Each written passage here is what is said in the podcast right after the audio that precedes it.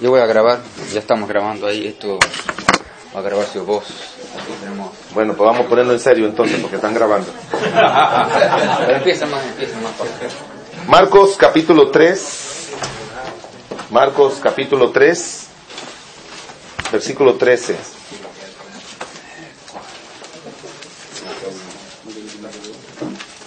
Yo tengo 32 años predicando, va, voy a cumplir 33 como pastor, porque antes lo hacía en mi iglesia. Pero si usted me pregunta de todas las prédicas que yo he predicado, esta y otra son las que más me gustan por lo que eso significa para mí. Así que yo espero que Dios en su gracia le bendiga como Él me ha bendecido a mí con esto. No estoy diciendo yo le traigo algo de bendición, yo estoy diciéndole yo les traigo algo que Dios me ha dado a mí para mi bendición. no quiero parecer como, bueno, agarren esto porque lo digo yo. No, es lo que encuentro en la Biblia del ministerio de mi Señor Jesucristo, que me inspira, que me anima a mí a servirle a Él como siervo de Él. En el libro de Marcos, el capítulo 3, versículo 13, Marcos capítulo 3, versículo número 13. Mire lo que dice la palabra de Dios. Léalo conmigo, por favor, del 13 al 15. Todos una voz. Después subió al monte y llamó así a los que él quiso y vinieron a él y estableció a doce para que estuviesen con él y para enviarlos a predicar y que tuviesen autoridad para sanar a enfermedades y echar fuera demonios. Oremos, Señor bueno y misericordioso, tú sabes, solo tú sabes la carga que tienen estas verdades para el bien de nuestras vidas. Como siervo tuyo, Señor, hemos conocido grandes predicadores, hemos leído de ellos. Algunos lo hemos puesto como si fueran nuestros héroes, y eso es bueno, porque son hombres dignos de imitar que te imitaron a ti, porque dejaron que tú obraras. Y nos han ayudado mucho nuestros ministerios. Pero nada nos puede ayudar más que el ministerio de nuestro Señor Jesucristo. Y cómo Él se relacionó contigo. Cómo Él vivió para ti, oh Padre Celestial. Cómo Él siempre proclamaba que estaba en esta tierra no para hacer su voluntad, sino la voluntad del que le envió y acabe su obra. Él no estaba pendiente ni creía que estaba haciendo la obra de Él personalmente, sino la obra del Padre. Así ayúdanos a nosotros, Señor. Y ministra en esta hora. Señor, yo me declaro delante de estos siervos completamente incapaz de poder, Señor, tomar estas verdades y explicarlas de la manera en que solo tú sabes hacerla. Concédeme también estar sentado, Señor, en mi alma y en mi corazón siendo ministrado por tu Espíritu. Y quita toda obra del maligno, Señor, y de nosotros que nos impida. Y prepara un corazón, Señor, fructífero para las verdades que tú tienes para con nosotros. A ti sea la gloria y la honra en el nombre de Jesús. Amén. El Señor comienza su ministerio, no va a mostrar mucha introducción como hacemos con los hermanos, ustedes ya conocen mucho el contexto, cada uno de los evangelios tiene, presenta a Cristo de una manera, ¿verdad? Y Mateo lo presenta como el Hijo de, Dios, ¿verdad? Ayúdeme que yo siempre... No, lo presenta como el Hijo del Rey, como Rey, ¿verdad? Lucas lo presenta como el Hijo del Hombre y Juan como el Hijo de Dios. Así es, ¿verdad? ¿Fueron al seminario? Ayúdame, yo, todos fuimos aquí son cosas que se olvidan. Pero ¿cómo lo presenta Marcos? Como siervo. Como siervo. Como siervo. Bueno, nunca nos olvidemos que somos siervos. Amén. A mí hay una declaración que un día yo estaba mirando y me dejó frío. Son, son de las cosas que usted dice, bueno, pastor, todos lo conocemos. Pero hay un día que a usted le ha pasado que una verdad una declaración que usted conoce, se convierte en una verdad fuerte en su vida, ¿sí o no? Yo estaba leyendo en el libro de Tito y el apóstol Pablo dice, escribiendo a Tito, Pablo, siervo de Dios y apóstol de Jesucristo. Yo dije, wow. Él dice, yo soy primero un siervo y después un apóstol. Para muchos, ¿verdad? La grandeza de Pablo era que era un apóstol. Para él su grandeza era que él era un siervo. Y yo creo que tú y yo vamos a llegar a ser grandes delante de Dios cuando entendamos que la grandeza nuestra es ser siervo, no ser pastores. ¿Sí agarran la idea, hermano? Porque el siervo es nada. El apóstol es, oh, el apóstol. Bueno, ahora entre los grupos neopentecostales hay algunos que se llaman apóstol. Ya le queda pequeño el título de pastor. Primero ellos eran pastor, se llamaban pastor. Pero luego ya estaban creciendo y inflándose, se le estaba inflando el yo y otros se lo inflaron y ahora se llamaban en, los, en, la década del, del, del 90 por ahí obispo. Aquí le presento, viene a predicar el obispo fulano de tal. Bueno, obispo significa un episcopus, un supervisor, ¿verdad? Pero es, la idea de ello era alguien superior a los demás pastores. Y luego le siguieron inflando el ego y inflando el ego. Y ahora no se llaman ni pastores ni obispos. Se llaman apóstoles. No, no, perdón. Profetas. ¿Sí recuerdan? Profeta. Y ya después de eso, en la década del, del 2000, al principio eran profetas. Y después entonces ya lo de profeta le quedaba pequeño, lo de pastor le quedaba pequeño, lo de obispo le llamaba pequeño, ahora se llaman apóstol. Allá tenemos uno famosísimo que se llama el apóstol Aquiles Azar, que anda por enlace, por todo eso. Un apóstol. ¿Sabe qué, hermanos? Somos siervos.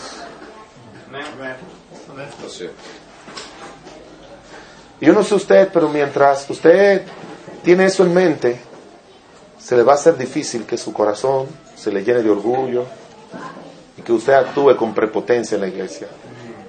Yo he visto muchos hombres que la manera en que actúan en la iglesia es con demasiado orgullo y prepotencia, como que ellos son quienes son. Y en no es en vano que algunos estudiosos dicen que muchos hombres les gustan ser pastores o sacerdotes. Decían que los hombres que tenían problemas de autoestima o querían ser militares o querían ser sacerdotes. Porque eso era una manera como de ellos llenar esa deficiencia que tenían en su carácter. Un militar es una persona que todo el mundo tiene que respetar, obedecer. Un sacerdote, todo el mundo viene a confesarse a ellos. Así, así decían en mi país. Si usted es llamado, usted es llamado a ser siervo. Si no le es todavía suficiente esa declaración, oiga lo que dice no Pablo, sino Cristo. Haya pues en vosotros este sentir que hubo también en quién?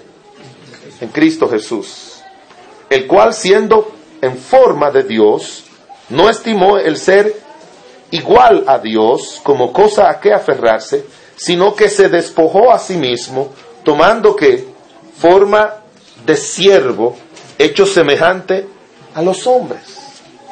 Tomó forma de hombre y después de hombre, de siervo.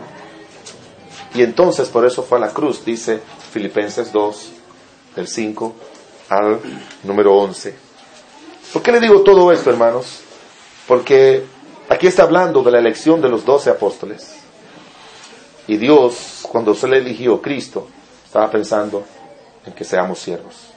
Y eso se extiende a lo que dice Efesios 5.11, el 4.11, que él mismo constituyó a unos apóstoles, a otros profetas, a otros evangelistas, a otros pastores y a otros maestros. Ahora, cuando miramos cuál es la tarea principal de un siervo de Dios, ¿cuál es? ¿Cuál usted cree que es la tarea principal de un siervo de Dios? Ah, pero ¿de qué manera? ¿Haciendo qué? Mire, mire el pasaje, como dice. Versículo 14. Y estableció a doce para que estuviesen con él, para enviarlos a predicar, para que tuviesen autoridad para sañar enfermedades y echar fuera demonios. ¿Cuál es la actividad principal que dice la Biblia por la cual él llamó a los apóstoles? Para estar con él. Para predicar. ¿Y qué más? Echar fuera demonios y sanar. Si miramos el orden, ¿cuál es la primera? No, no, no. ¿Cuál es la primera? Son tres que menciona aquí. No, no, son tres. Que estuviesen con él. Como dijo el, hermano. Y de eso que vamos a hablar en esta hora. El tema de la predicación es, de la enseñanza es para que estuviesen con él. ¿Hubiese gustado dar copias de esto, cada uno de ustedes, para que lo tenga? Yo lo tengo escrito así, pero no sé si habrá fotocopia aquí, pero ustedes pueden agarrar la idea rápidamente. Se pueden agarrar rápidamente. Propósito primero de Cristo no es que fueran a predicar, fueran a sanar. Es que para poder predicar eficazmente hay que estar mucho tiempo con Él. Para echar fuera demonios hay que estar mucho tiempo con Él. En una ocasión le llevaron a los apóstoles un, un hombre endemoniado, recuerdan, y no pudieron sacar el demonio. Y le preguntaron a Cristo, Señor, ¿por qué no pudimos? Dice, ese tipo de demonios no sale, sino con qué? Con oración y ayuno. O sea, oración y ayuno está mucho tiempo con Él para que el poder de Él se le pegue a uno. Y nosotros poder, en el poder, en el poder de Él, sacar fuera demonios o sanar enfermedades. Y yo, yo pienso, no estoy enseñando algo contrario a lo que todos creemos, pero yo pienso que todavía un buen siervo de Dios tiene poder para sanar enfermedades y para echar fuera demonios por la oración. Yo no estoy diciendo que tiene un poder especial como tenían los apóstoles. Yo creo que tenemos que ir a orar por los enfermos y creer que Dios, Dios, no nosotros, que no tenemos ese don, como, como era en el Antiguo Testamento, no tenemos eso de ninguna manera, yo creo que nosotros podemos orar, como dice la Biblia, para que Dios sane. Y podemos orar para que Dios saque demonios de algunas personas. No como los apóstoles, ¿me entiendes? Una cosa era el don especial que ellos tenían, según Primera de Corintios 12, ¿recuerdan? Y otra cosa es que tenemos el mismo Dios que tenían ellos con el mismo poder para ayudar a personas que están oprimidas por el diablo.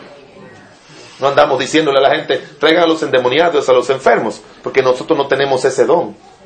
Lo que nosotros sí podemos hacer, como dice Santiago capítulo 5, ¿está alguno de vosotros enfermos? Llame a los ancianos de la iglesia. Yo cuando he, ido a orar por algunos hermanos enfermos en nuestra iglesia que me han pedido, pues yo le pido, como dice Santiago a los hermanos, venga hermanos, ponga su mano en el hombro, vamos a orar por este hermano para que Dios haga la obra. O sea, no tengo yo el poder como lo tenía el apóstol, los apóstoles antes, que hasta con la sombra de Pedro él sanaba, ¿sí recuerdan? Pero sí podemos orar, hermanos, ¿no? y orar con fe para que Dios lo haga. Tenemos que creer que nuestro Dios siempre es un Dios de milagro. No nos ha dado ese poder a nosotros. Así que no tenemos que andar como andan esos diciendo traigan los enfermos porque no lo tenemos. No tenemos ese don, esa capacidad.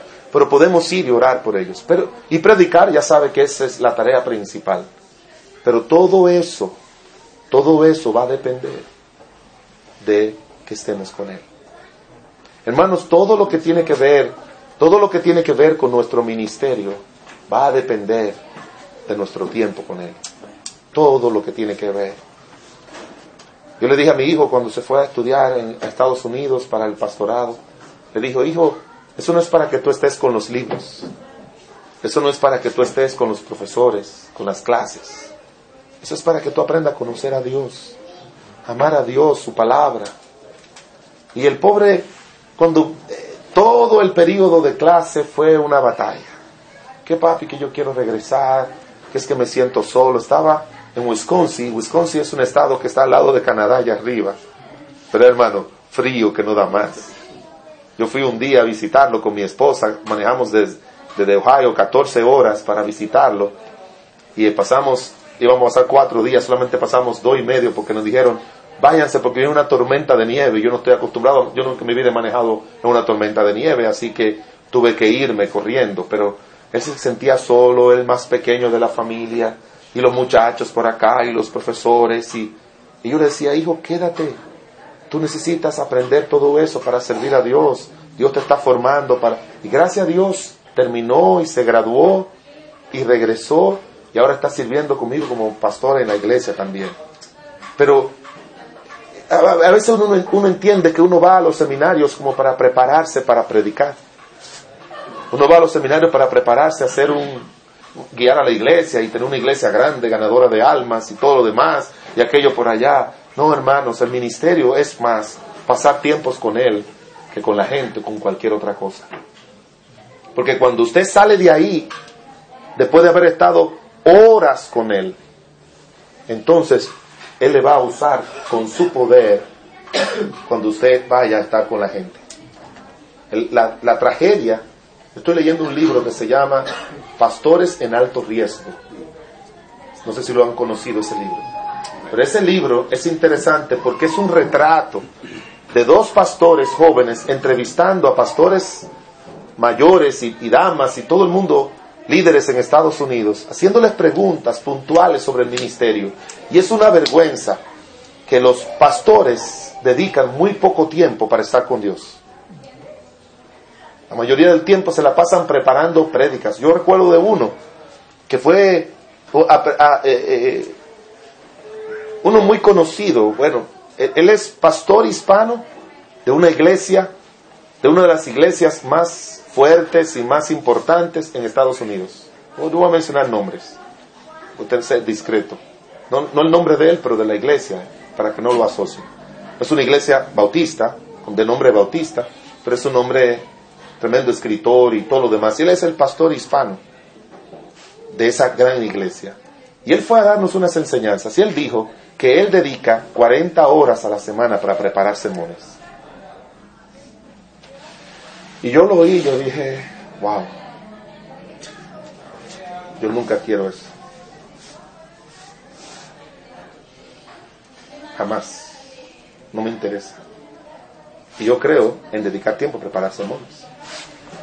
Como usted ve, todas mis hojas están así, bien escritas, bien estudiadas, con comentarios de este, de aquel y del otro. Yo creo mucho en eso que otro ayudan, un libro, doctor Warren Wisby, que tiene una colección de libros muy interesante, de comentarios, yo lo consulto mucho y, y ahora estoy enseñando una serie de predicaciones doctrinales en mi iglesia y me leo todos los capítulos de Schaeffer. ¿Sabe cuál es la teología de Schaeffer o Schaeffer, como le llaman? A, mí me gusta esto. Pero hermanos, yo creo que no es estar mucho tiempo con los libros, sino con el libro. Son buenos los libros. Y no sé, yo tengo cientos y cientos en mi, en mi biblioteca. Me fascinan. Pero hermanos, la idea es que lo que necesitamos está con Él y tenemos que recibirlo de Él. Y Él le dijo, son tres cosas, pero la primera fue para que estuviesen con Él. Esta mañana, ¿qué tiempo pasaste con Él?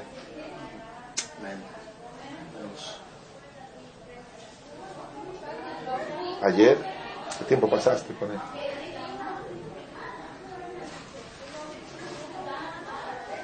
Cuando uno dice, bueno, pastor, eso lo dijo Cristo. Bueno, recuérdense que Cristo dijo, aprended de mí. Y sabe, un maestro no, enseña a través de sus labios, sino a través de su vida. Cuando él dice, aprended de mí, no está diciendo, mire, yo soy una persona humilde y mansa, ustedes traten de ser como yo. No. El maestro presenta un concepto y luego le presenta a los demás cómo ese concepto puede hacerse realidad. Y la manera en que nosotros tenemos que hacerlo, y Cristo lo hizo, no fue enseñándole la manera en que uno debe ser, sino con sus labios, sino que lo que él enseñaba con sus labios era lo que los apóstoles cuando Cristo salía lo veían. Cada vez que venía un grupo de fariseos y saduceos, el Señor no se alteraba. ¿Cómo lo recibía él, el Hijo de Dios? Venían a cuestionar, oiga, a cuestionar al Hijo de Dios. ¿Con qué autoridad tú haces esas cosas? ¿Sí recuerdan que le preguntaron? Y él le dijo, yo le voy a hacer una pregunta. el bautismo de Juan vino del cielo o de la tierra. Y dijeron, bueno, si decimos del cielo, van a decir porque no lo creímos. Y si vino de la tierra, no podemos decir eso porque Juan es un gran hombre. No sabemos, yo tampoco sé. Usted estuviera todavía dándole contesta. todavía le hubiese agarrado el milenio. Estoy diciendo, pero, me falta un puntico todavía, mira. La autoridad que yo tengo es por esto y esto y esto. No, no, no, hermanos, no. El Señor no actuaba así. Lo que Él decía en, en, con solo, porque recuérdense que el ministerio de Cristo era una parte aquí enseñando a los doce y otra parte aquí con los doce poniendo en práctica lo que Él enseñaba. Así era que Él estaba. Lea los, si usted lee los evangelios, dice que tomaba a sus discípulos aparte y le decía tal cosa. Y luego se iba a la multitud. Y así se mantenía él. Pero lo que él hacía era, tú ves lo que estoy diciendo aquí, te lo voy a poner en práctica acá. Vayan y prediquen y sanan a los enfermos. Ya lo hacía. Vayan y, muestren misericordia a este. Ya él lo hacía. Así debe ser nuestra vida también. Igual debe ser nuestra vida. Pablo decía, nosotros somos, dice Pablo hablando de su ministerio, cartas abiertas al mundo. Así que todo lo que vamos a mirar de que necesitamos para estar con Él fue porque Cristo, antes de hacer lo que Él hizo, pasaba mucho tiempo con el Padre. Mírenlo rápidamente, rápidamente. Mateo capítulo 4, versículos 1 al 11. Mateo 4, versículos del 1 al 11.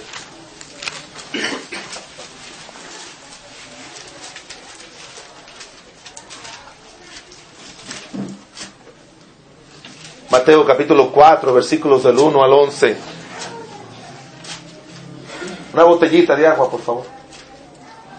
Dice, entonces Jesús fue llevado por el Espíritu al desierto para ser tentado por el diablo, y después de haber ayunado cuarenta días y cuarenta noches, tuvo hambre. Y vino el tentador y le dijo, si eres hijo de Dios, di que estas piedras se conviertan en pan. Y aquí está hablando de la tentación de Cristo. Primer aspecto que quiero, son cinco aspectos que yo quiero que ustedes vean en esta mañana. Número uno, las mayores victorias personales vienen después de pasar tiempo con Él. Las mayores victorias personales vienen después de pasar tiempo con Él. ¿Cuánto tiempo duró Cristo en oración y en ayuno? 40 días. Y después de los 40 días, ¿quién vino? El tentador, Satanás y Cristo lo venció. Usted ha de suponer que Cristo lo iba a vencer como quiera, porque Él es Dios. No se olvide que Él tenía un cuerpo humano. Pastor, ¿usted cree que Cristo pudo haber caído en tentación? Eso es preguntas que no se hacen.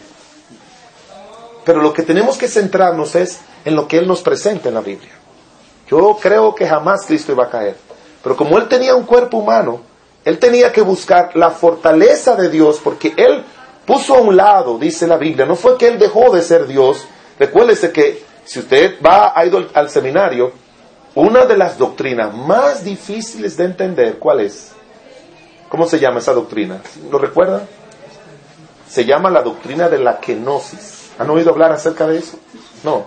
La doctrina de la kenosis es una, una declaración, una palabra griega que habla de la, de la grandeza de que Dios, Cristo siendo Dios, era 100% Dios y 100% hombre. ¿Cómo puede esas dos cosas ser realidad? Ellos también le llaman en los libros de teología la unión hipostática. ¿Cómo, cómo piense eso? ¿Cómo puede existir Dios reducido a un cuerpo humano? No es difícil eso. Muy difícil. Sumamente difícil de entender. Usted lee los libros de teología, las explicaciones, y es mejor que ni la den. Porque a veces confunden más, tratando de ayudarnos a entender. No estoy en contra de los libros de teología. Yo espero que nadie aquí salga con la idea de que yo estoy en contra de eso. Yo dirijo un seminario y yo estudio mucho y preparo todo eso. Y creo mucho en esos autores, porque son gente de Dios. Lo que quiero decir es que todo el mundo entiende que tiene que dar una explicación acerca de las cosas bíblicas y está bien. Pero lo que yo veo es que algunos se limitan a lo que dice la Biblia y otros quieren ir más allá de lo que dice la Biblia. Es donde viene el problema. Y hay ciertas cosas que tienen límites divinos y hay que dejarlas así. Y creerlas tal como la Biblia lo dice. Yo digo a los muchachos, lo que yo no entiendo, yo lo creo. Lo que yo no entiendo, yo lo creo y lo acepto. Porque Dios así me lo demanda. Pero dice la Biblia que nuestro Señor Jesucristo duró 40 días en comunión solo con el Padre y eso lo ayudó a él a enfrentar todas estas tentaciones personales y directas. Hermanos, el autor de un libro dijo, la vida del cristiano es un campo de batalla, pero la batalla es más feroz en la vida del ministro. Si el diablo quiere tumbar a un creyente, le va a tirar duro. Pero si quiere tumbar a un siervo, le va a tirar durísimo, porque heriré el pastor y serán dispersas todas las ovejas. Usted y yo tenemos que estar más cerca de Dios que cualquier cristiano, porque la batalla contra nosotros es más dura, es mucho más dura. Y para nosotros poder estar firmes, tenemos que batallar mucho en oración y pedir la gracia de Dios y velar y ayunar, hermanos. Hay pastores bautistas que nunca en su vida han ayunado, ni siquiera de 6 a, de a 12, ni 6 a 6. Porque no creen en eso, creen que eso es de los pentecostales, eso no es de los pentecostales, eso es de los cristianos, eso es de Cristo, eso es de Elías, eso es de Moisés, eso de todo buen cristiano. ¿Y qué es lo que buscamos con la oración y el ayuno? Que Dios fortalezca nuestra alma, que Dios nos limpie, que Dios nos transforme. Dice la Biblia en el Antiguo Testamento que cuando la nación de Israel, Dios le dijo que ayunara era para afligir su alma, para buscar el rostro de Dios, para buscar el poder de Dios, para buscar la gracia de Dios. Necesitamos, yo les recomiendo que a lo menos un día a la semana, usted se levanta a las 6 de la mañana y hasta las 2 de la tarde, lo ideal sería que se vaya a un lugarcito de su pueblo y desde las 6 de la mañana hasta las 6 de la tarde esté orando, ayunando, leyendo la Biblia, meditando, pensando, descansando, allí solo con Dios, para que Dios le dé la victoria. Y eso no es algo que usted lo va a hacer de vez en cuando. Yo creo que lo ideal y lo correcto es hacerlo a lo menos una vez a la semana. Porque hermanos, tenemos luchas. yo no sé, quizás usted no la tiene, pero yo la tengo. Y yo la tengo contra el diablo. Y yo he tenido que reprender a Satanás muchas veces. Muchas veces. Por pensamientos, ideas, sentimientos que ponen que yo sé que no vienen ni siquiera de, no vienen ni siquiera de mi naturaleza pecaminosa. Que yo, yo la conozco. Yo sé para lo que ella se tiene debilidad. Pero a veces vienen con cosas que nunca me han pasado por la mente y yo sé que eso es del maligno. Y como dijo el apóstol Pablo, no ignoramos sus maquinaciones. No ignoramos sus maquinaciones. Entonces eso es lo que Dios, por su gracia y misericordia, quiere. Gracias. Eso es lo que Dios, por su gracia y misericordia, quiere. Que nosotros pasemos tiempo con Él, porque vamos a recibir muchos ataques. ¿Sabe que esta tentación de Cristo aparece bien definida, bien grande aquí en, en Mar, Mateo, con todos los detalles, y en Lucas, pero en Marcos es muy abreviada, dos versículos. Pero Lucas añade un elemento que no dice ni Marcos ni Mateo. Dice Lucas al final de la tentación, y el diablo se apartó de él por un tiempo. Por un tiempo. Ah, todo el mundo dice, no, Quito tuvo un gran día de tentación y lo venció. No, tuvo un gran día de tentación pero después vinieron muchos. Usted me dirá, pastor, pero ¿cómo se demuestra eso en la Biblia? Muchas veces dice la Biblia que venían los fariseos donde él, ¿para qué? Para tentarle. Y en una ocasión él le dijo a Pedro, apártate de mí, Satanás. O sea que es de muchas fuentes y de muchas formas que el maligno tentó a nuestro Señor Jesucristo y también nos va a tentar a nosotros. Y probablemente usted ha oído muchas prédicas sobre la tentación de Cristo, porque esos tres elementos, usar nuestro poder para nuestro beneficio y no para la gloria de Dios, es uno de las tentaciones sutiles del diablo. Di que esas piedras se conviertan en pan. Aliméntate tú mismo. Usa tu poder para tú resolver tus problemas y no espere que Dios te lo provea.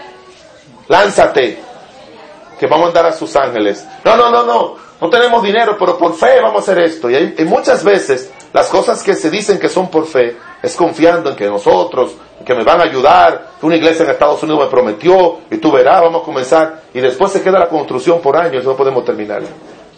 A veces nos lanzamos a proyectos sin contar con la aprobación de Dios. Y lo otro es la presunción de que porque tenemos una iglesia de 500, 600 o 1000, ya somos algo. Todos los reinos del mundo te voy a dar. Toda la gente que tú quieras te la voy a dar. Solamente haz las cosas como yo digo. La gente se asombra que esas iglesias de mala doctrina están llenas de gente. ¿Llena? ¿Ha oído hablar usted de un señor llamado Joel Austin en Estados Unidos? Joel Austin llena el, el, el, el estadio de béisbol de los de Houston. Joel Austin lo llena. ¿Pero y por qué? Oh, porque lo que él predica y la manera que le enseña no es doctrina de Dios, sino doctrina del maligno. Él dice, yo no le hablo a la gente de pecado. Yo, yo tengo un mensaje positivo. Yo soy un motivador. Yo entiendo mi pensamiento, no he leído mucho acerca de él, solamente conozco. Pero un señor que se llama Larry King, que tiene un programa en CNN en Estados Unidos, él lo entrevistó un día. ¿Y sabe la pregunta que le dijo? Señor Joel Austin, ¿usted no tiene un evangelio light? ¿Sabe lo que es light? Ligero, suave, liviano. No, que es aquello, lo otro. Mi, mi, mi percepción personal es que quizás este hombre estaba sirviendo a Dios de todo corazón, no tenía mucha gente, el diablo le puso en su corazón, yo te puedo ayudar a tener mucha gente. Ajá, haz esto. Y le dio esos reinos, eso que él quería, pero no la manera de Dios, sino la manera del maligno. Usted puede tener mucha gente, usted puede tener muchos recursos. Esos brasileños que están acabando con nuestra Latinoamérica, esos tienen mucho dinero, pero ¿cómo es? Engañando a la gente, diciéndole, te voy a vender, te voy a vender el aceitico ungido de Israel, que lo compran en Carrefour, el manto sagrado, que lo compran en Walmart, allá en Estados Unidos. ¿Usted cree que van a tener esa gente tanto aceite de para allá? No. Y todo te lo venden. Porque dice la Biblia que en los últimos tiempos vendrán falsos profetas que harán mercadería de vosotros. ¿Qué es lo que tú quieres? Si tú andas detrás de las cosas de Dios de una manera muy humana, porque tú quieres ser y mostrar al otro que tú eres, el diablo te lo va a ofrecer y tú le vas a hacer caso. Pero si tú estás con él, todas esas tentaciones sutiles del diablo, si abierta, Dios va a obrar y te va a dar la victoria. Hoy recientemente un predicador de Estados Unidos, mi país, que decía, oiga, yo nunca había oído cosas como esa. Un grupo de, diáconos y de líderes querían sacar al pastor de la iglesia y no podían. ¿Y sabe lo que hicieron? Contrataron a una mujer no cristiana para que se hiciese pasar como cristiana. Y llamó al pastor y dijo, pastor, yo quiero consejería. El pastor le dijo, no, no, no, yo no puedo. Y siguió insistiendo muy sutilmente hasta que el pastor le dio consejería. Y en la consejería ella se fue ligando con él porque a eso fue que fue. Y aunque no tuvieron sexo, que era lo que ella quería, él, ella lo fue calentando y, y entusiasmando tanto que en un momento él agarró la boca de esa señora y la besó en su oficina donde no había nadie. Pero ya los diáconos habían puesto cámara y lo estaban filmando. Lo llevaron a la congregación, él tuvo que renunciar. Diáconos o gente líder de la iglesia, el diablo utilizó para hacer caer a este buen siervo de Dios. Cuando tú y yo pongamos límites, no lo quitemos por nadie.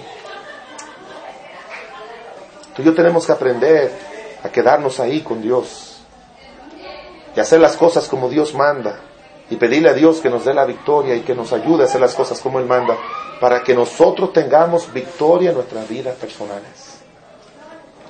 Y las victorias, las mayores victorias, aunque Cristo siguió siendo tentado, pero la mayor tentación más fuerte que registra la Biblia que tuvo Cristo fue esta. Y Él la venció porque había pasado mucho tiempo con el Señor. Sigamos adelante. Marcos, el capítulo 3, versículo 13 otra vez. Ya lo conocemos, ya leímos eso, pero vamos a leerlo de nuevo.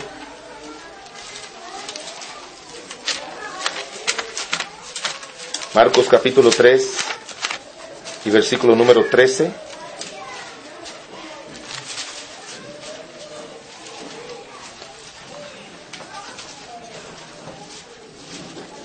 Dice, después subió al monte y llamó así a los que él quiso y vinieron a él y estableció a doce para enviarlos a predicar, para que estuviesen con él, a enviarlos a predicar. Primero dijimos que las mayores victorias personales vienen después de pasar tiempo con él.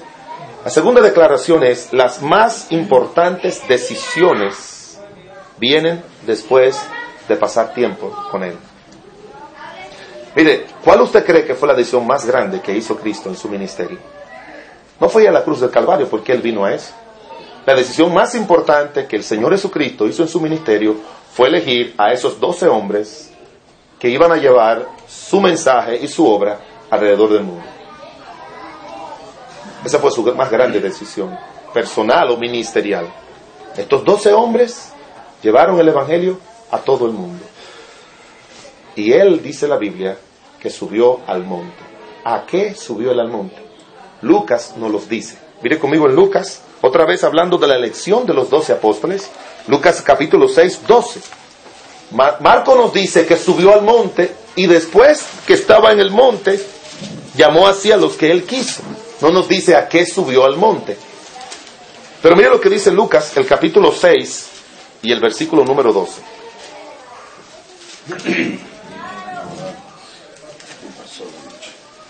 ¿Qué dice la Biblia? Léalo conmigo todo, versículo 12. En aquellos días él fue al monte a orar y pasó la noche en orando a Dios. Y el 13 dice, y cuando era de día, llamó de sus discípulos y escogió a doce. ¿Qué fue lo que hizo el Señor? Él tenía que tomar una decisión muy importante.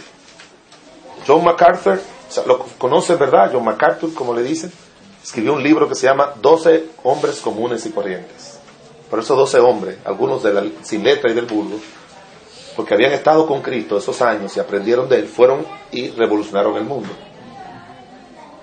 Esa decisión de escoger a estos doce, dice la Biblia que el Señor pasó la noche entera orando. La noche entera orando. Yo les confieso que he pasado buena parte de una noche orando pero aspiro, anhelo, estoy tratando de ver cómo Dios me ayuda a pasar la noche entera orando. He pasado una gran parte de la noche. Tenía antes yo ser pastor en la iglesia, pues el pastor creía mucho en eso y nos quedábamos desde las 10 de la mañana, de la noche, cuando se iba al culto, digo, a las 9 cuando terminaba el culto, nos quedábamos orando un grupo con él hasta las 2, hasta las 3 de la madrugada y después íbamos a nuestra casa. Pero a mí me gustaría imitar a mi Señor en todo y quedarme desde la noche hasta las seis de la mañana orando, leyendo la Biblia y clamando a Él. Hermanos, nosotros tomamos tantas decisiones importantes en nuestro ministerio sin orar tanto. Ahora, decisiones importantes tienen que, tienen que venir de mucho tiempo de oración. Y quizás Usted y yo tenemos que tomar, pero yo he tomado decisiones importantes en mi vida en mi ministerio que hubiesen llevado mi ministerio a la deriva o adelante. Y que la única manera en que Dios en su gracia me ayudó a seguir adelante y no a la deriva fue por decisión, por haber orado bastante a Dios. He tenido que aconsejar a pastores que vienen y me dicen, voy a dejar el ministerio. ¿Qué hago, pastor? ¿Sabe la mejor recomendación que usted puede darle? Mira, tómate 30 días orando y algunos de eso ayunando y dile a Dios que te ilumine y después ven donde mí. Y a los 30 días, cuando Él venga, usted dígale, dime, ¿quieres renunciar al ministerio? Yo estoy seguro que su respuesta va a ser no. Ya tenemos un compañerismo de pastores, muchos pastores, y por veintipico de años yo he estado al frente de ellos somos mis amigos. Yo no soy el, el jefe, no, no creemos en eso. Somos amigos, tenemos buena amistad, yo presido pero, para cosas, pero estoy jugando y hablando y conversando, no tenemos esa jerarquía, eso lo dije a ellos, yo no creo en eso, aunque alguien tiene que coordinar y presidir. Pero ellos vienen, son mis amigos y vienen. Y la manera en que uno le aconseja a los hombres de Dios no es, mira, yo te aconsejo que haga esto y aquello y lo otro, y, y, y, mira esto. No, no, no, no. Son hombres de Dios. Son hombres de Dios. Lo que tenemos que decirle, ve al que te llamó, dúrate un buen tiempo orando de una manera específica con eso, y después vuelve a ver qué hay en tu corazón. Porque si no lo hacemos así, hermanos, créame que ese hombre de Dios no vamos a ayudarlo, sino a desayudarlo. Un hombre de Dios, cuando tenemos decisiones que tomar, cuando tenemos cosas importantes que hacer, hermanos, en nuestra vida, en nuestro ministerio, decisiones, tenemos que pasar mucho tiempo con Él. Tiempo en oración. El Señor, usted lo ve constantemente, constantemente, yendo al monte, yendo al monte, yendo al monte, yendo al monte. El Salmo 121 creo que es que dice, alzaré mis ojos ¿De dónde vendrá mi socorro? He oído que ese pastor, ese gran siervo de Dios, Kevin Wynn, se subía a los montes allá en, el DF a rogarle a Dios por esas almas. No en vano tiene siete mil de asistencia. Usted y yo tenemos que hacer lo mismo, irnos, irnos a un pináculo de nuestra, donde esté nuestra ciudad y, y levantar nuestras manos y orarle a Dios, Señor, salva las almas, ayúdanos a llegar a todos los hogares, Ayúdanos a ganar a los perdidos. Hermanos, necesitamos ministerios espirituales, no racionales. El bautista tiene que ser muy racional. Muy racional. Y, yo no estoy hablando de los bautistas, yo soy bautista y siempre lo seré, porque es una buena herencia doctrinal. Pero tendemos a ser muy racionales y poco espirituales. ¿Ha oído usted hablar de Charles Finney? Un evangelista que trajo un gran avivamiento en Estados Unidos. Ese hombre dijo que tuvo que salir de su denominación, que era parecida a la nuestra, y salió porque todo el mundo lo desanimaba de la manera en que él hacía la obra. Y él renunció y se, y se fue solo con otros hermanos más fervientes.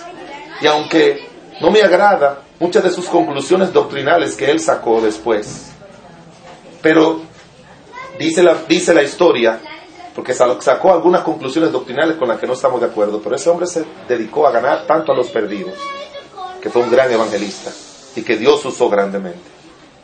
A veces, a veces si tú sigues el, el patrón humano de nuestra denominación, si sigues un patrón humano, tú no vas a ser el hombre de Dios que Dios quiera. Recuérdate, no fue un bautista que te llamó, fue Jesucristo que te llamó tú y yo tenemos que ser como Él. ¿Usted está en contra de los bautistas? Yo nací en una iglesia bautista.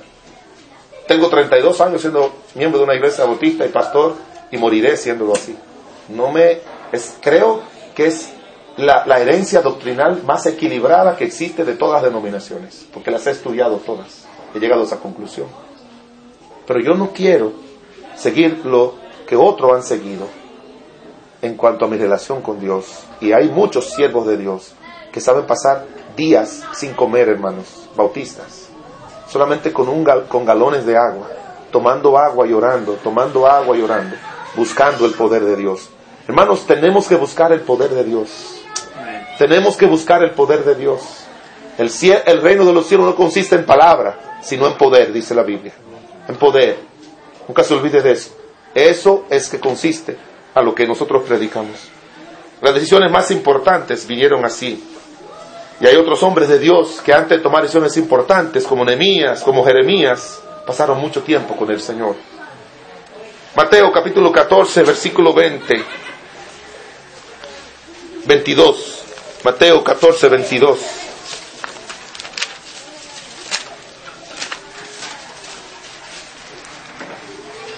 El Evangelio según San Mateo, el capítulo número 22 versículo 22, capítulo 14, versículo 22. Enseguida, Jesús hizo a sus discípulos entrar en la barca e ir delante de él a la otra ribera, entre tanto que él despedía a la multitud. Y despedida la multitud, subió ¿dónde? Al monte a qué? A orar. Y cuando llegó la noche, estaba él como solo allí. Y más adelante, ya usted sabe, se levantó una gran tempestad. Él vino caminando por el agua. Ya conocemos la historia. Pedro le dijo, Señor, ¿puedo bajar? Y le dijo, ven, se estaba hundiendo. El Señor lo sacó. Él calmó la tempestad, entró a la barca y llegaron a la orilla. Así es la historia. La tercera declaración, hermanos, los mayores, mayores milagros. Si usted quiere, no le gusta la palabra milagros, las mayores proezas vienen después de pasar tiempo con Él. Vienen después de pasar tiempos con Él. Hermanos, yo creo, repito, en milagros. En un Dios que hace milagros. Usted no dude de eso. Allá oramos por un pastor que tenía cáncer de colon y oramos y se dio su tratamiento de, quimioterapia y le dimos, le ayudamos con dinero. Y otros hermanos también que tenían enfermedades y nosotros oramos por ellos de una manera especial. Tenemos un sábado al mes de ayuno y oración y ese sábado tenemos como 10 hermanos con cáncer en el mismo momento en nuestra iglesia y ese sábado hicimos un tiempo especial de oración. Todos los ancianos subieron eh, subimos ahí después de haber ayunado esa mañana, que lo hacemos todas las, todos los meses, un sábado de ayuno y oración. Subimos todos los ancianos, los mayores ahí en la plataforma, ellos venían se arrodillaban, nosotros poníamos nuestras manos sobre sus hombros, sobre su cabeza y le orábamos a Dios para que el Señor los sanara, como dice Santiago capítulo 5. Y hace como un mes tuvimos, eso fue hace casi dos años, hace un mes tuvimos un culto especial de acción de gracia porque esos 10 que en mi iglesia tenían cáncer, los 10 están sanados. Y este pastor no estaba el día que oramos, pero habíamos orado por él y hemos ayudado, ayudado económicamente con el tratamiento. Y él se enteró y él vino. Y él se paró en la iglesia y dijo, bueno, yo le doy gracias a ustedes que me ayudaron y que oraron y que Dios ha hecho la obra. Él dijo, yo no creo en milagros, yo creo en Dios. A mí no me gusta que cuando alguien en mi púlpito dice algo, ir a refutarlo. Así que yo subí después y hablé algo que prediqué, era una prédica corta, qué hacer después de ser sanado. Y usted sabe que en la Biblia menciona de un hombre que fue sanado y el Señor dijo, ve y cuenta los tuyos. Y otro que fue sanado, dice la Biblia que la, suegra de Pedro, cuando Cristo la sanó, le servía. O sea, ¿cuáles son las cosas que hay que hacer después que Dios te ha sanado? Pero yo le dije lo siguiente. Hermanos, yo creo en milagros y yo creo en Dios. Que no hay manera de creer en Dios si tú no crees en milagros. Y no hay manera de creer en milagros si tú no crees en Dios. Él estaba ahí, pero yo no quería que mi iglesia se quedara con la idea de que no se puede creer en milagros. Los pentecostales han relajado con eso, pero eso no significa que nuestro Dios no hace milagros. Y nuestra gente necesita milagros. Y nuestro Dios está dispuesto a hacer milagros. Antes que existiesen los pentecostales, existe la palabra de Dios. Antes que existiese Cristo, en el Salmo 103 dice, bendice alma mía Jehová y no te olvides ninguno de tus beneficios. ¿Y cuál es el primer beneficio? Él es quien perdona todas tus iniquidades. Eso es la salvación. ¿Y la segunda cuál es? Es el que sana todas tus dolencias. Y, y en Isaías 53 dice que Jehová cargó en él el pecado de todos nosotros, pero ¿qué más cargó en él? Que él llevó nuestras enfermedades. ¿Qué son las enfermedades? El resultado del pecado. Así que si el Señor quita el pecado, va a trabajar con todo lo que trajo el pecado. Y uno de esos son las enfermedades. No le tenga miedo, hermanos, a los milagros. No le tenga miedo a los milagros. Téngale miedo a los milagreros. Yo no creo en milagreros. Yo creo en un Dios que hace milagros que hace proezas. Y a nosotros nos va a tocar hacer proezas. No se la voy a contar algunas de las que Dios ha hecho a través de mí. No quiero que se me escandalice. Pero Dios la ha hecho. Y no quiero hablar de mí tampoco, ni, nadie, sino del Señor. Y animarles a que ustedes crean en milagros. En su iglesia tiene que haber alguien que, que, que, fue al médico, ya tenemos una hermana recientemente, y los números, una mujer, una hermana joven, sus números, tenía unos quistes en los ovarios y le hacen eh, eh, eh, unas pruebas para ver si tiene cáncer y si tiene cáncer y esos números están altísimos, digo, si los, cuando hacen la prueba los números están altísimos, eso es una señal de que tiene cáncer. Y, me, ella llorando, yo fui a su casa, es una familia, ella es parte de una familia, una hermana como de 40 años, soltera, pero muy buena, muy fiel, su familia es creyente. Y yo fui a su casa y ella comenzó a llorar, me dice, pastor, los, los números están altísimos. Y yo ahí con mi esposa y con la mamá de ella y algunos, oramos, le pedimos a Dios que hiciera un milagro. Después, cuando se le dieron una fecha, de, la pusimos en las hojitas de oración de nuestra iglesia para que todos los hermanos oraran. Y después, un domingo, un grupo de hermanas fieles de mi iglesia la, tomó a ella, se metieron en un cuarto, oraron por ella, la ungieron con aceite, como dice la Biblia, y ella se fue a su casa. Eso fue un domingo. El miércoles la operaron. Y cuando el médico abrió, lo que encontró fue un quistecito así, que le dijo él, el otro que estaba al lado, eso ni lo mande a patología. ¿Sabe lo que es patología? Para ver si es maligno o no. No lo mande. Y bueno, vamos a mandarlo de esta manera. Lo chequearon, era pequeñito, yo, yo había dicho que era grande.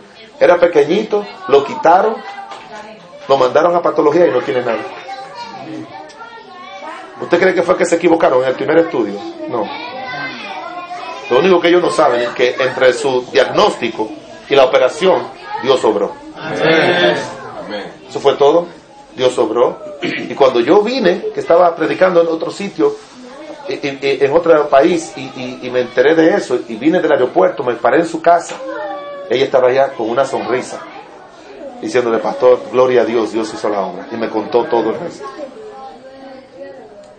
Nosotros tenemos que creer en eso y promover eso en nuestras iglesias, hermanos. Pero hágalo de la manera correcta. Las grandes proezas que Dios te va a usar a ti hacer en el ministerio son proezas que van a venir después de pasar mucho, mucho tiempo con Él. Lucas, el capítulo número 22. Lucas, el capítulo 22, versículo 39.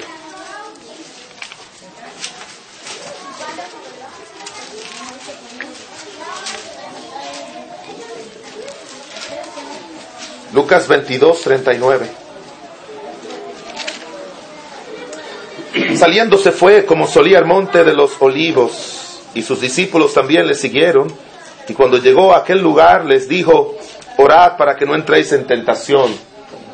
Y él se apartó de ellos a distancia como de un tiro de piedra, puesto de rodilla oró, diciendo, Padre, si quiere, pasa de mí esta copa, pero no haga mi voluntad, sino la tuya. Y se le apareció un ángel del cielo para fortalecerle. Y, estando en agonía, oraba más intensamente, y era su sudor como grandes gotas de sangre que caían hasta la tierra.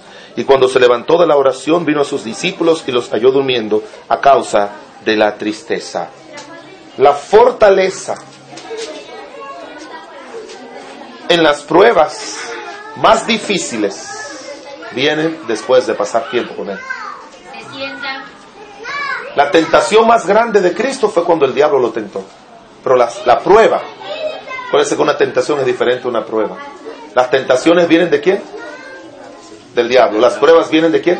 De Dios. La prueba más difícil que enfrentó Cristo como humano era ir a la cruz del Calvario. Y antes de él enfrentar eso con la entereza, con la fortaleza que se requería, él pasó tiempo orando con Él, con Dios. Estuvo con Dios. Y cuando, cuando vinieron a tomarlo preso, ¿qué dijo Él? ¿A quién buscáis? Soy yo, dejáis ir a esto. Óigame, hay que tener mucha fortaleza para eso. Y lo agarraron, se lo llevaron, lo esposaron, se lo llevaron frente a Pilato, eh, eh, eh, frente a, al sumo sacerdote, Anás y Caifás. Y él le preguntaba y él se quedaba callado, no se defendía. Después vino Pilato y lo interrogó y le dijo, tú no sabes que tengo poder para librarte. Le dijo, no, tú no tienes ningún poder.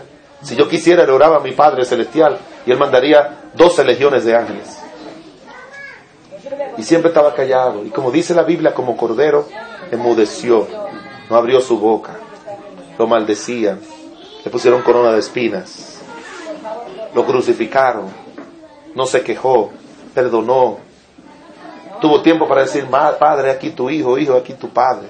Distribuyó todo, hizo todo. Y no era fácil. Yo tengo un librito que escribió un médico sobre los sufrimientos de un crucificado. Un médico lo escribió. Usted no se imagina todo, le da tétano, le da todo con esos clavos, los, los músculos se le rompen todo. había que tener mucha fortaleza. ¿Y sabe dónde consiguió esa fortaleza? Pasando tiempo con el Padre. Pablo escribió, todo lo puedo en Cristo que me fortalece y él estaba preso. Dios le había dado fortaleza. Primera de, segunda de Corintios 11, 10 eh, y 11, él, muestra todos sus sufrimientos. Que fui apedreado no sé cuántas veces, azotado tantas veces, en peligro, en de muerte, en alta mar, en aquello, en lo otro, eh, eh, peligros entre falsos hermanos, peligro entre ladrones. ¿Y cómo usted cree que ese hombre pudo hacer todo eso? Con la fortaleza de Dios. Con la fortaleza de Dios. Cuando ya Dice la Biblia que cuando ya él iba caminando, dice la palabra de Dios que cuando él iba ya, el apóstol Pablo, que lo llevaban para Roma, y el barco comenzó a casi a caerse ese barco y, y comenzó ese barco a tener problemas. Dice que tenían 14 días, oiga bien, 14 días sin comer. Y Pablo se paró y le dijo, señores, coman. Porque anoche se me apareció el ángel de Jehová me dijo que no iba a haber pérdida humana. Pablo, te he dado a ti la vida de todos ellos. Eran 276 personas. Te he dado la vida de todos ellos. Y él mismo comenzó a comer y todos tuvieron ánimo para comer. Y todos se salvaron. Pero esos tiempos que estaban los demás, probablemente pidiéndole a su Dios o, o, deprimido o, viendo la muerte ya cercana, Pablo lo pasó con Dios a tal punto de que vino un ángel de Dios y le dijo esto es lo que va a pasar. Los grandes siervos de Dios, hermanos, la prueba más difícil las enfrentaron clamando a Dios en comunión con Dios. Pero cuando no hacemos eso, nos volvemos cobardes. Cuando no enfrentamos las pruebas, nos volvemos cobardes. ¿Usted recuerda a Elías con los profeta en el monte de Carmelo. Ese hombre con fe oró a Dios y le dio la victoria. Pero cuando vino Jezabel y mandó a decirle, Elías, si te agarro te mato. En vez de él volver al Señor orar, se fue corriendo. Se metió en una cueva y dijo, Señor, ¿para qué quiero la vida? Porque no enfrentó esa prueba con la fortaleza de Dios y les enfrentó 400 profetas y salió huyendo de una mujer. ¿Te ve la diferencia? Necesitamos, hermanos, pasar tiempo con Dios para enfrentar, para enfrentar las pruebas más difíciles de nuestras vidas. Por último, terminamos Lucas capítulo 24, versículo 13 al 32. Es un pasaje extenso, no vamos a leer, pero vamos a leer algunos versículos, que ya tenemos 50 minutos de enseñanza. Dice aquí, Lucas 24, 13, he aquí dos de ellos iban el mismo día a una aldea llamada Maús, que estaba a 70, 60 estadios de Jerusalén, e iban hablando entre sí de todas aquellas cosas que habían acontecido. Y sucedió que mientras hablaban y discutían entre sí. Jesús mismo se le acercó y caminando con ellos, mas sus ojos estaban velados para que no les conociese. Y así sigue diciendo. mire lo que dice la Biblia. En capítulo eh, número 24 también, en el versículo, eh, déjeme ver porque no voy a leer el pasaje entero, dice, versículo 27. Dice, y comenzando desde Moisés y siguiendo por todos los profetas, les declaraba en todas las escrituras lo que él decía. ¿Qué hizo él? Se puso a predicarle. ¿Y cuál fue el resultado de esa predicación? Dice la Biblia en el versículo 31, entonces les fueron abiertos los ojos y les reconocieron, mas él desapareció de su vista. Y se decían unos a otros, ¿no ardía nuestro corazón en nosotros mientras nos hablaba en el camino y cuando nos abría las escrituras? Las más poderosas predicaciones vienen después de pasar tiempo con él. Usted me dirá, pastor, esta fue la predicación más poderosa. Yo no diría eso. Pero esta tiene unas características muy importantes. Primero dice la Biblia que él fue caminando, quizás por un periodo largo, con ellos y les abrió las escrituras. Comenzó a hablarles de las escrituras. ¿Y cuál fue el efecto? Dice la Biblia que ellos mismos dicen cómo ardía nuestro corazón. ¿Cómo ardía nuestro corazón? Y pastor, ahí no dice que él pasó tiempo con él. Bueno, cuando el Señor resucitó, se le apareció a María Magdalena y ella le iba a tocar. ¿Y qué le dijo Cristo? No me toques, porque no he subido a mi Padre. Así que después que él estuvo con el Padre, fue que él se encontró con estos doces que iban camino de Maus. Pero ya él estaba con su Padre. Había subido con el Padre. No vamos a hablar más de eso, pero como dice en el libro de Hebreos, el Señor tomó su propia sangre y le entró al tabernáculo allá arriba en el cielo. Y es bien sabido que después que Cristo resucitó, nunca volvió a convivir con los apóstoles, sino que él iba y aparecía. ¿Sí lo ven en la Biblia? Estaba en un cuarto cerrado la entrada, salía, se le apareció un día en el mar, se le apareció en otro sitio mientras pescaban. Y, y así, él siempre estaba, a estos dos se le apareció y luego desapareció. Y eso nunca pasó en su ministerio antes de su resurrección. Ya tenía otro cuerpo, ya tenía un cuerpo glorificado como tendremos nosotros. Ya el Señor Jesucristo subía y bajaba para estar con el Señor. Se le apareció, dice la Biblia, a Pedro, a Juan, después a 500. Así dice el apóstol Pablo en 1 Corintios 15. Pero él se le aparecía. No era que vivía con ellos, sino que le aparecía. Y ese tiempo no lo pasaba en un monte, no lo pasaba en la casa de fulano, estaba subiendo y bajando hasta que un día definitivamente subió al cielo para volver en el arrebatamiento de la iglesia cuando Él venga a buscarnos. Este mismo Jesús que ha sido tomado de entre vosotros, asimismo vendrá como lo habéis visto ir al cielo. Pero hermanos, ¿qué efecto causa tu predicación y la mía en la gente? Lo que queremos es que la gente sepa. Primera de Corintios 8 dice que el conocimiento envanece. Y a veces yo pienso que nosotros los bautistas, después que pasamos horas preparando sermones y escribiéndolo, y ya después que tenemos algo ya bien escrito, bien estudiado, algo bien presentado así, y, es el domingo de la mañana, nos sentamos ahí esperando que nos llamen.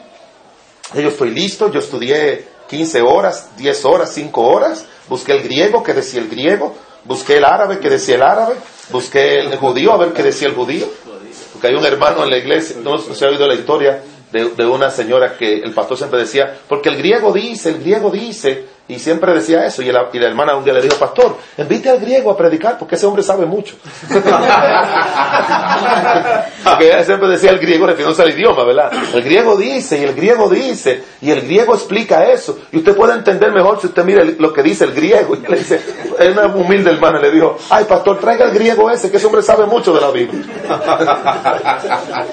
y yo busqué eh, lo que decía tal, tal eh, eh, eh, cosa, y, y yo fui y lo que buscaba el otro y preparé bien y aquí está todo bien listo, bien bosquejado, bien ordenado, ahí tiene el título, el el tema es esto, el asunto es aquel, la proposición es esto, la oración de transición es aquella, los puntos con sus, sus puntos y ahí están las ilustraciones y está la aplicación y me voy a parar y entonces, miren hermanos, y Dios dice y, y tú bajas de ahí y dices, wow, Los hermanos nunca han oído cosas así.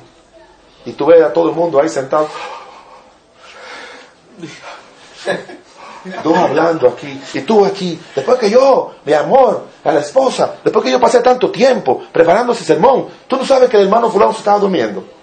Tú no sabes que yo veía a dos tres hablando. Y Mire, jóvenes, hagan silencio, por favor. Cállense. Eh, hagan esto, lo otro. Ustedes allá, ese grupo, atiendan aquí. Esto es lo más importante. La palabra de Dios. Y, y yo ahí. Y vi a otro bostezando. Y fulano no dejaba de ver el reloj. Es que no son espirituales. Tanto tiempo enseñándole. No, papá. No. No había poder. No había poder. Habían palabras, pero no poder. Cuando hay poder, la gente está así. Y tú predicas una hora y media y dice la gente, wow, debió seguir. Tiene que haber poder, tiene que arder el corazón de nosotros. Que cuando hagamos la invitación, la gente caiga al altar antes que nosotros hagamos la invitación. Yo he visto pastores que dicen, hacen invitación, dos levantan la mano, vienen aquí al altar. ¿Por qué tú no vienes? ¿Tú te crees que eres mejor que todo el mundo? Tú no eres mejor que nadie. Ven, pasa, arrodíllate, humíllate. Y la gente viene para que él se sienta bien. Toda la gente tiene que venir porque su corazón arde. Están dispuestos a decirle a Dios, Señor, me hablaste. Que la gente comience a llorar. No queremos emociones, hermanos, pero sí reacciones a la voz de Dios. ¿Cómo ardía el corazón mientras nos exponía las escrituras? La Biblia dice, las mayores victorias personales de Cristo vinieron después de pasar tiempo con Él y así va a ser con nosotros. Las más importantes decisiones el Señor las tomó después de pasar tiempo con Él y así debe ser con nosotros. Los mayores milagros vienen después, vinieron después de pasar tiempo con Él, los proezas, y así debe ser con nosotros. La fortaleza en las pruebas más difíciles vinieron después de pasar tiempo con Él, y así debe ser con nosotros. Y las predicaciones más poderosas vinieron después de pasar tiempos con Él, y así debe ser con nosotros. ¿Estás tú pasando tiempo con Dios?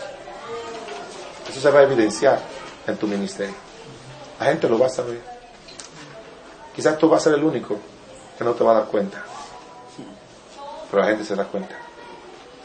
Si hemos pasado tiempo con Él o no.